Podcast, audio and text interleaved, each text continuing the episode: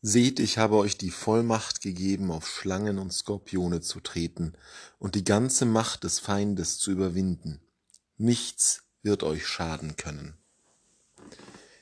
Jesus hat hier eine sehr positive und ermutigende Botschaft an seine Jüngerinnen, Jünger und Apostel. Die Botschaft, dass sie eigentlich nichts zu fürchten brauchen. Doch woraus ergibt sich diese Geschütztheit derjenigen, die Christus nachfolgen?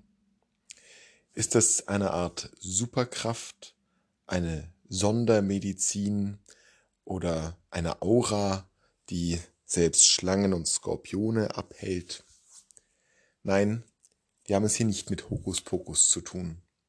Wir haben es auch nicht mit einer Privilegierung zu tun. Keiner derjenigen, die Christus nachfolgen, sind immun gegen Krankheit, Verletzung und Tod, so wenig wie es auch Jesus war.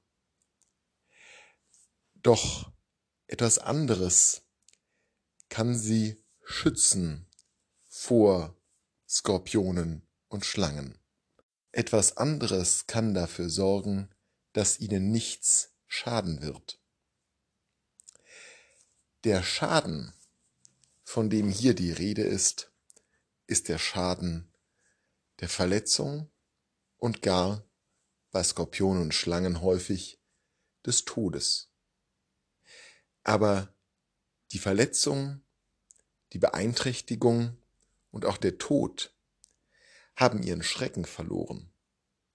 Und davon spricht Jesus, wenn er seinen Jüngerinnen und Jüngern verheißt, dass sie nichts zu fürchten haben.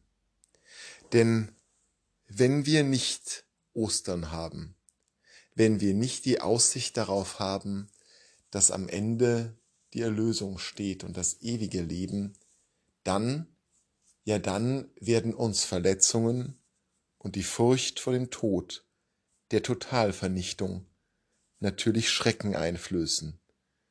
Wir werden vorsichtiger sein, weniger mutig und weniger offensiv das vertreten, für das einstehen, was uns wichtig ist, sobald gewissermaßen die erste Schlange züngelt und der erste Skorpion seinen Stachel zückt. Doch wir, die wir durch Christi Blut erlöst sind.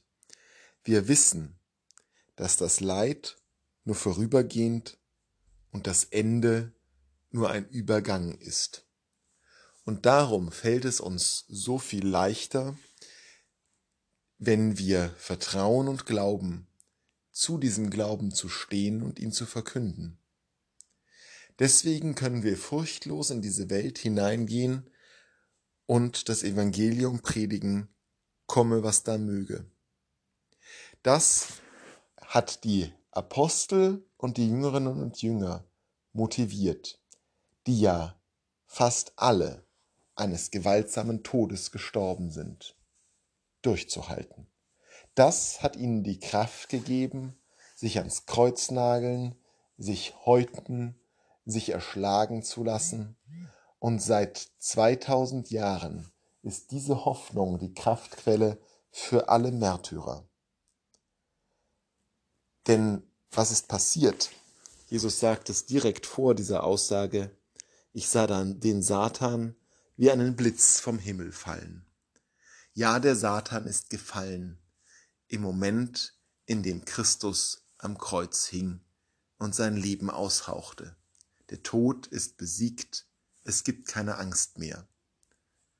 Und auch wir, die wir vielleicht nicht mehr das Blutzeugnis Martyrium ablegen müssen, sondern sehr viel kleinere Bedrohungen vor uns sehen, sollten von dieser Zuversicht und Gewissheit getragen, auch im Kleinen unser Martyrium ablegen, unser Zeugnis, auch im Kleinen von dem erzählen, der diese Welt trägt und erlöst, ohne Furcht vor Schlangen und Skorpionen, so klein sie auch sein mögen.